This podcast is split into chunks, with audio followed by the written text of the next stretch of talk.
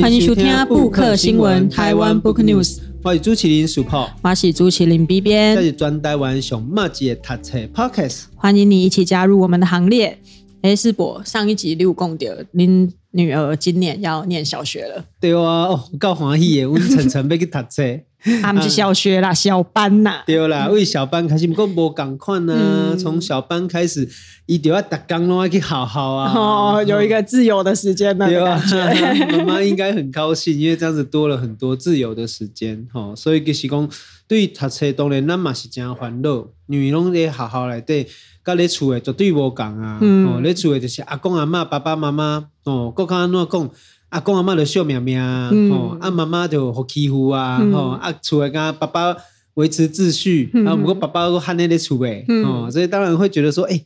不知道去小学以后会怎样，哦，会接触很多同年龄的人啊，这是被欺负还是欺负别人？嗯，这个就是很重要，生存的关键。是啊，所以哈，其实也是会想说，哎、欸，好像也要开始去思考，到底小朋友在。学校乃至于说，以后我们怎么跟他交流啦？然后，乃至于很多跟他都的朋友，我搞头毛啊，吼，而且做三军，很多年轻的爸爸妈妈也会跟我反映说，哎，其实面对学龄前乃至于学习的过程中，到底要跟什么小孩子怎么互动？嗯，阿姨嘛，等下讲啊，也有讲到共生球，讲啊，你册读较好，吼，念这么好的学校，念到研究所、博士班了，那你有没有什么想法跟心得可以给我们分享？我说实在话啦，回想起来吼，我都觉得事实上没有那么的，好像说好像就是一个好的典范哦，或者是说事实上也不能够把二三十年前的学习方式再套到现在来讨论。我觉得大都有点过时呀啦。嗯，所以其实咱探讨这个丁磊白、丁丁磊白哈，为绘本开始讲哦，从野猫军团，然后到就是彩色怪兽，其实。我是刚刚讲，咱其实透过这节目开始，跟咱的少年朋友、吼爸爸妈妈来讨论讲，到底哦学习是什么一回事啊？咱有什么经验，大家再来讨论。我觉得这才是我们今天选择了两本书啦，哈的原因。好，一本是学校在窗外。另外一本是《童年与解放》哦，两本其实都是黄武雄老师写的。那黄武雄老师其实也是台湾社区大学蛮重要的一个推动者。好，所以我们今天其实透过这两本书，其实想要来谈谈的是包括学校跟自学的差别。哎，阿 B 变，嗯，要不要跟大家分享一下你的求学历程？我的求学历程就是脑跨黄武雄老师这本册，我就是那个可以精确掌握这个套装知识使用的人，因为我很会考试，佼佼者。对，比如从大概小学二三年级开始考前三名之后，我就一直都是前三名，一直到国中，然后也不负众望，家里的人的众望，就考到第一志愿的高中，然后高中也是在我爸爸眼里就觉得，嗯，马伯雷塔才，阿马西科德正大。一路这样下来，好像都很理所当然呢。就是我在学校求学，哦，考试，然后升学，哦，然后念到大学啊，然后大学哎，成绩也不错，老师就说哦，啊，不然考个研究所，哦，好啊，我也考研究所啊，也考到了，然后就毕业。现在回想起来，就是一个很理想台湾教育的模板的一个状态。嗯，对呢，你你高中的功课较好，吼，啊，高中。吼，第一志愿吼，啊，大学嘛，正大，正大真好呢，因为我嘛是正大，对啊，这么好的学校，所以就山明水秀啦。吼我是比较喜欢自然风光啊。不过你这好的好好读册了，加减就会当毕业开始就会思考讲，嗯啊，我到底这个学习这么多年，读书这么多年，有时候也会有一些反省跟回馈吧。会，我最严重的时候是念硕班的时候。你们现在是准备写论文嘛？啊，准备写论文，你就会开始往内在的问题去思考，包含哦，我想做被挖嘞，我后来我想做被读册，哦，我为什么要写这个论文？啊，我写了这个论文，我以后对这个国家社会有什么贡献？我出了社会以后要干嘛？就是会开始想说，那我为什么要学习？我从小学一路这样六年、三年、三年、四年，然后我研究所念四年，我学了这么久，二十年的时间，我到底在干嘛？嗯，那是我。自问自答的最严重的一个过程，大概就是二十二十四岁那时候，就论文开始写的时候。那、哦、我跟 B 编就个无共款，嗯，哦，其实我是读桃园的清溪国中，哦，清溪国中毕业，嗯、但是我国中毕业以后，其实我就去新竹念专科，嗯嗯嗯、哦，那时候其实我反而跟你不太一样的是，我是一开始就先疑惑。哦，就国中的时候我就想说，那我到底是要念高中啊，那要念大学，走这样体制内的升学，还是说我要去开始尝试做有点像走专科这样的技术学校，然后去等于说准备为踏入社会做准备。好，所以其实我高中毕业之后，我是去读专科。我们过我毕业开始念的是推甄上工业工程与管理。我们过读一学期，我就转到企管。好，那念企管的时候，其实也不大有兴趣。好，所以学校成绩其实都普普通通。我后来转学考考到这个台大中文的时候，其实啊，好好老师啊，嘛无相信讲，哎，这学生吼，拢无咧上课啊，上课迟到啊，等下早节早等来家，暑假就暑休啊，啊，在那里考的这好好。但是我其实也要跟大家承认啊，就是说我在转学考准备的过程中，是很多老师帮忙，哦，包括帮我上高中国文啊，教我专业科目啊，哦，乃至台湾文学啊。我其实那时候是很明确，就是想要念台湾文学，哦，所以其实考中文系也是有点策略性的哦，这个一个运用。其实我大学成绩也很差，我那时候等下去工，我带他的是，要么就是去这个朋友的咖啡店读我自己的书，哦，或者是你好好告起来，对，看我给册。哦，到现在其实还蛮蛮，有时候会翻到以前大学的笔记本哦。我觉得每个礼拜有个自己的读书计划，事实上就都是自己定的哦。那这阵子出了哪一本跟台湾文学有关的那些车啊？或者点个几礼拜看两本，几礼拜看两本了呢？那么讲讲较实在啦，对，讲大学的这个过程中，我觉得自学的这个经验其实给我蛮好的感受，这跟学校教育有蛮大的不同。所以，我跟 B 边可能不太相同的地方在于，我可能这辈子读书读得最开心，然后同时到现在都还会常常回想的片段，应该就是研究所的读书时光。因为我当然还蛮明确的，就是我从研究所开始念以来，就有固定的学习目标，哦，甚至固定的论文的书写计划，哦，甚至阅读计划跟买书的整整想法这样子。所以，其实研究所阶段是我自己蛮。可以说可以可以说是课业最好的时候，然后也可以说是最有计划性的时候。所以那个时候的感觉，我觉得有一点点让我重新比较在学校跟过去自学时候的差别。我这样听下来，我还蛮羡慕世博有那个。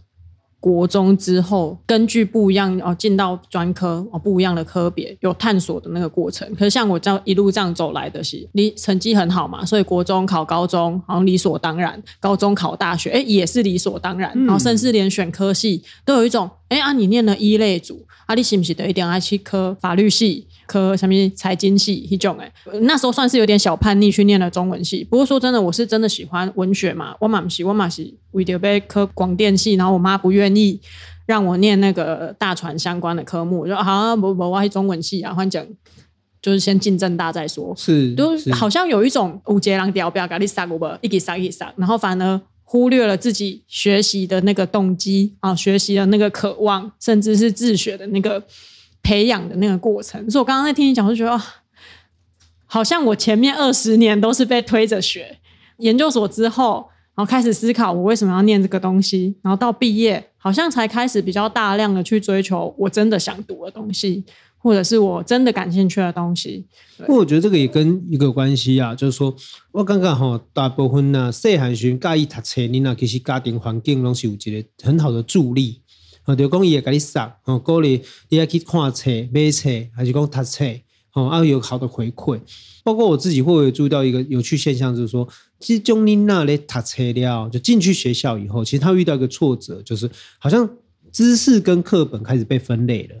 哦，就一寡册是有路用的，一寡册是无路用的。哦，有路用是会考试的，啊，无路用是袂考试的。所以，当你小时候的阅读兴趣跟习惯会不会开始被打断跟分类的时候，你好像觉得说，为什么小时候我读这些书会被鼓励，可是长大以后，我读这些书的时候开始被质疑，好，甚至被禁止。但我觉得，至少就我自己而言，那时候是一个蛮大的疑惑。所以有时候，当然人生机缘很多啦，譬如说公生球啊，公我呢，他高中我可能无可能考掉台大，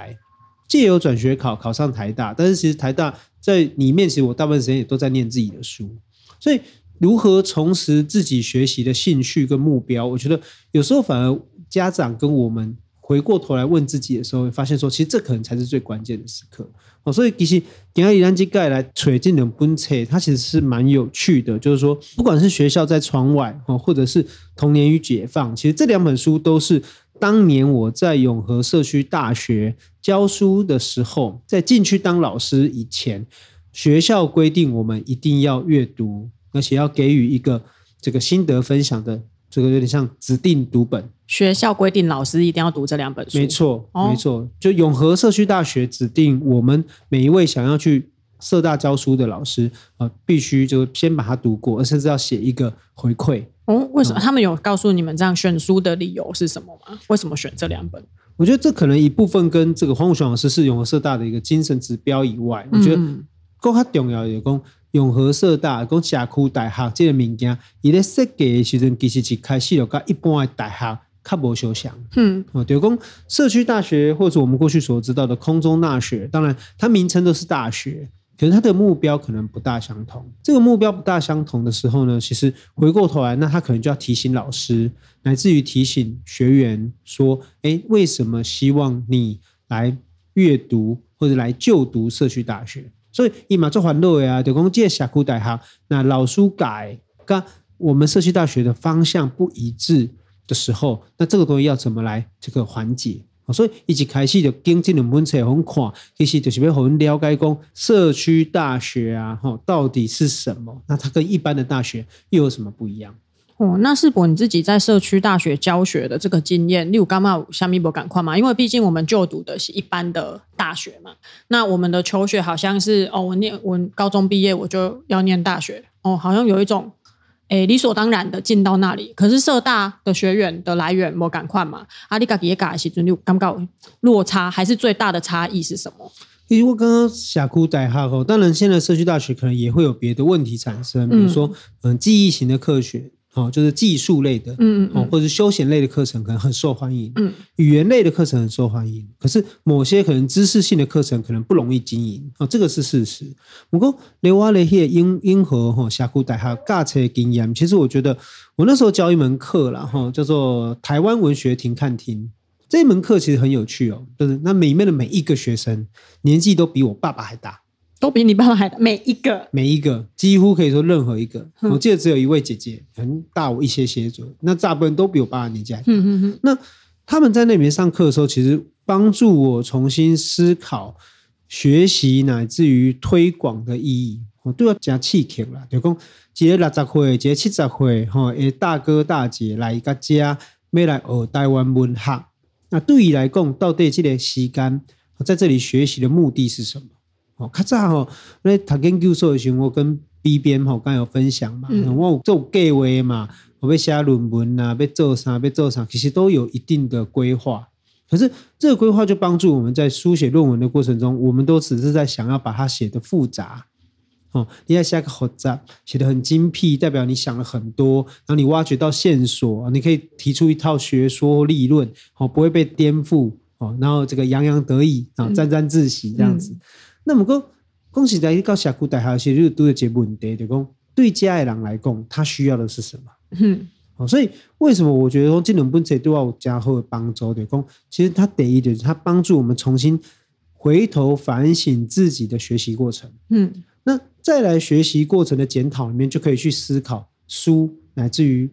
这个学校，重新把自己会晓的物件哈组装起来。然后成为我们授课的一个教材或方式，所以公我讲这物件对外来供，其实不可否认，我跟 B 编一样，我们都是在接近研究所的末期，然后才去阅读这两本书。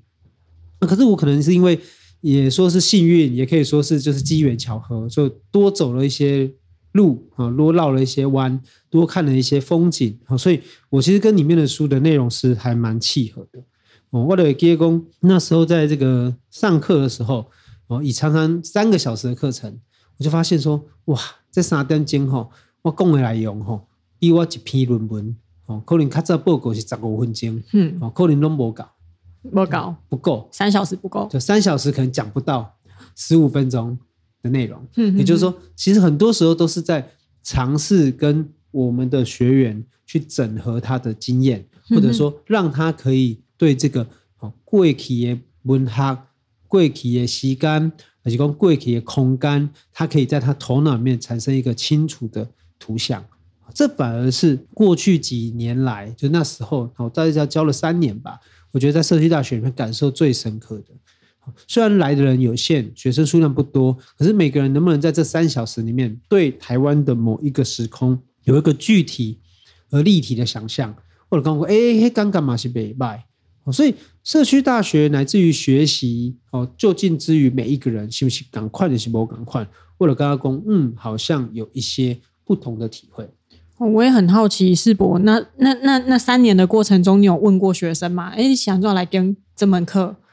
那学生其实拢是对台湾有台湾心呐，哦，有台湾心有台湾情。啊，不过讲实在的，讲对因来讲，伊可能你讲你要要求因一定要个文本跨耍，嗯，其实有时候是有困难的，嗯嗯，可能文本也不见得看得完，小说不见得看得完，可是他们至少有这个心，有这个热忱，愿意来。哦，对我来讲，其实有时候我反而不是的是放在一个，好像说哦，大家一定要在一个很好的阅读基础下来进行。有时候反而是大家能不能在我们共同的感知，或者共同的目标上来增加一些共识。哦，所以比如五条七号的给啊，那时候为了跟他们讲这个清领时期、民政时期、嗯、大航海时期的台湾，嗯嗯，哦，我那时候还在黑板上啊画一个地图，嗯，然后问他们说啊，既然是台南，哦，台南的地图，嗯、你刚刚贴得多顶头会有哪些人住在那里？嗯，嗯，会有什么样的房子在那里？好，会有什么样的这个社会发展情况？好，应共嘛？比如他们会说，哎，那里应该有路。嗯，然后就画一个路，嗯，好，好像有日本人，嗯，啊，就画一个日本海盗，嗯，好，画一个有西班牙人、荷兰人，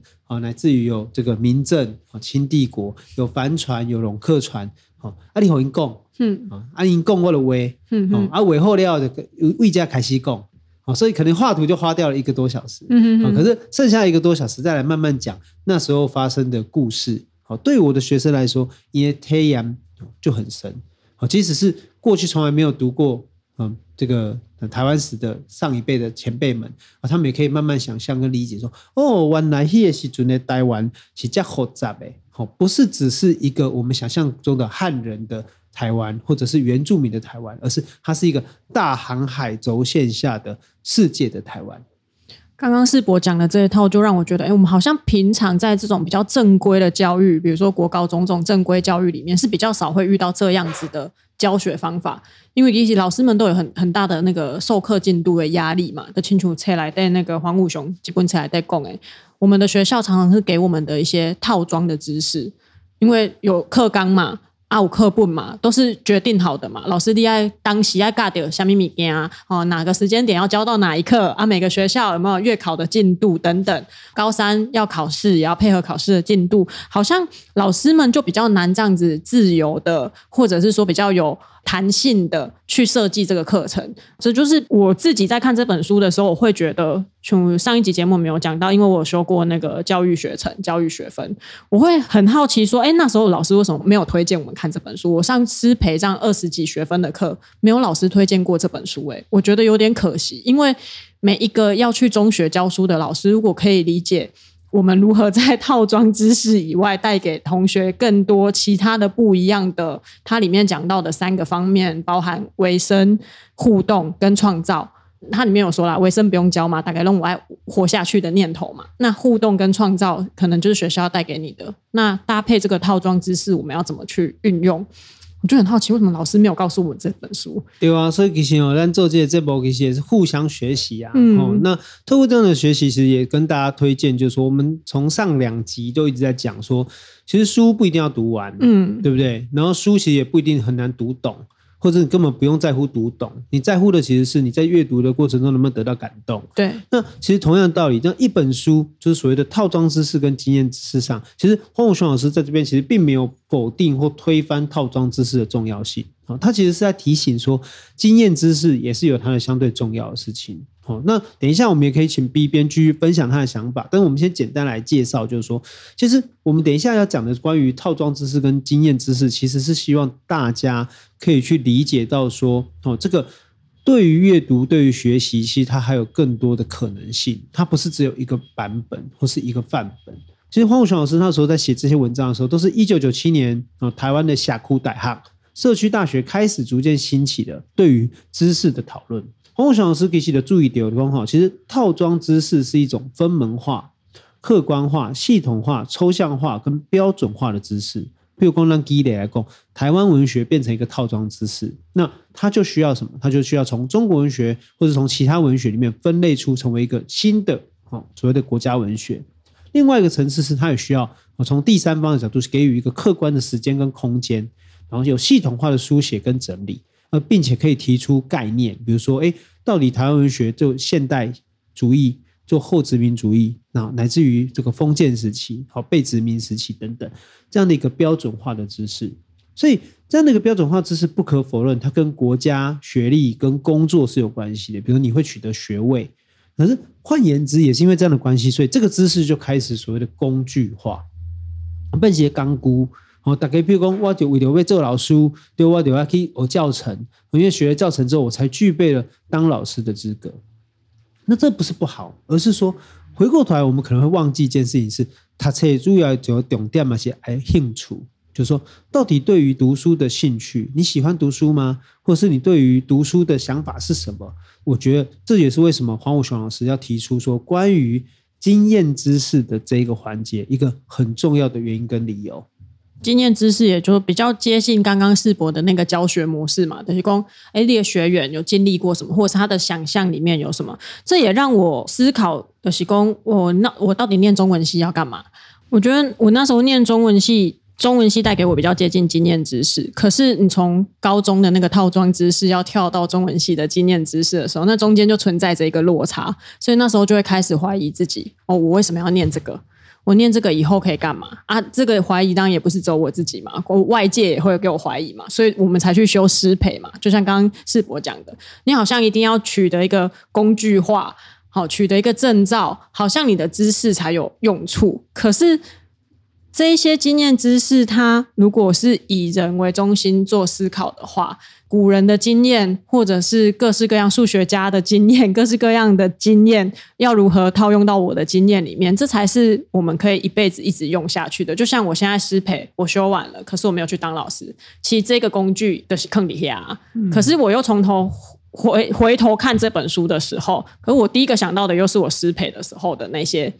经历，这就变成经验知识了嘛？就是我那时候学到的东西，跟我现在再重新看，哎。讨论学校、讨论教改、讨论教育、讨论学校的议题的时候，我又会重新去思考，然后乃至于前阵子大家在讨论，哎，大一国文要不要存续？可能理工科的学生就会觉得说，哎，大一国文没有用，那没有用是就是一个工具化。可是国文老师可能会觉得，没有，他没有没有用，因为他带给你的是经验知识，而不是工具化这个过程，就带领我思考很多这样子的东西。其实很多时候是经验知识，它强调的还是以人为出发点，就你得思考你要学习什么。当然不可否认嘛，一百二十八个学分或者是所谓的毕业门槛等等，它确实是一个限制，没有错。不过经验知识它重要的设定还是在于说，你能不能在学习的过程中把一个提问设定在中心，也就是你到底要从什么出发来学习这些知识，乃至于说你能不能在问问题的同时，可以结合你自己曾经发生过的经验。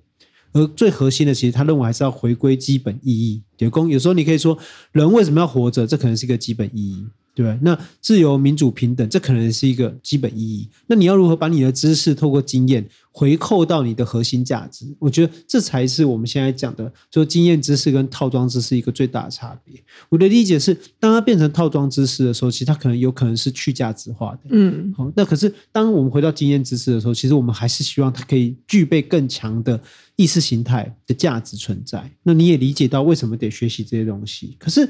这里面可能也会遇到一个问题，就是说这个经验知识其实它不只是生活经验的。哦，有的人可能会误会说，哦，一定要是你真实发生的事情啊，你你真实的体会啊，那这样才叫做经验知识。可是其实所谓的经验知识，其实它还包括思维经验，就讲六想过的代志，六想过。啊，既要打击六修鬼，所以你会知道说，哦，你思考过，你从哪些角度思考的结果，成为你的一个具备的抽象的经验。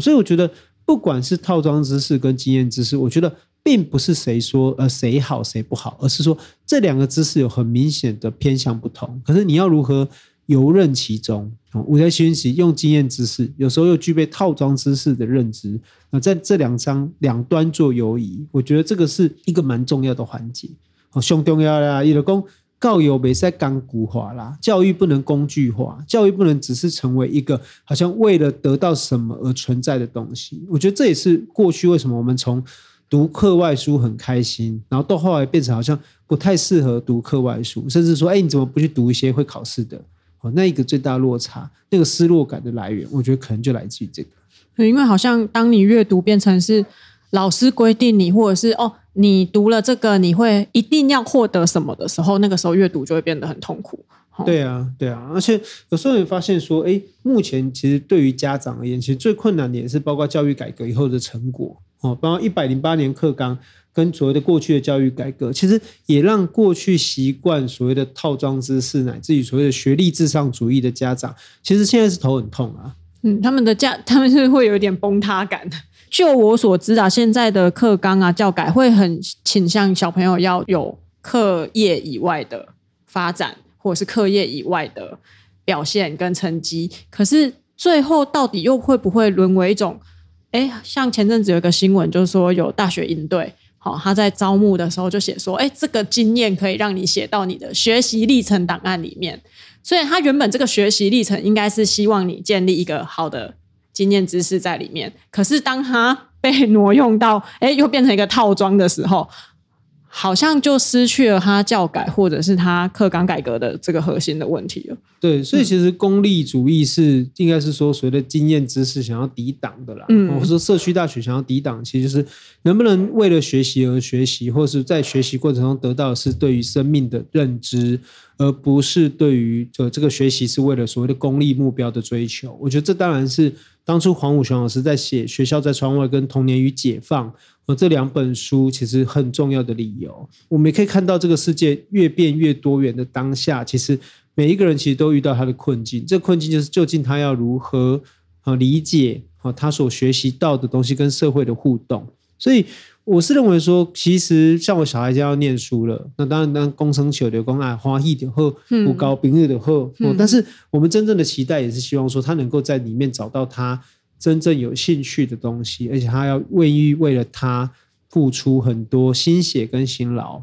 我觉得，如果是他愿意为他付出而牺牲，我觉得那有可能就是他特别喜欢的事情。对。所以，那这也是黄武雄老师在这两本书里面，他不断的带着我们去讨论说：哎，为什么我们要学习？为什么小孩子要去学校？学校又应该提供怎样的知识、怎样的东西给我们？我觉得这两本书很适合，就算不是教育的人，不是从事教育的人，像我们现在这样子，我我我跟世博马不雷尬车啊，哦，我们应该未来马不机会去尬车的，可是还是觉得这两本书都可以带给我们很多莫赶快对于学校的思考，然后我们也会希望说未来。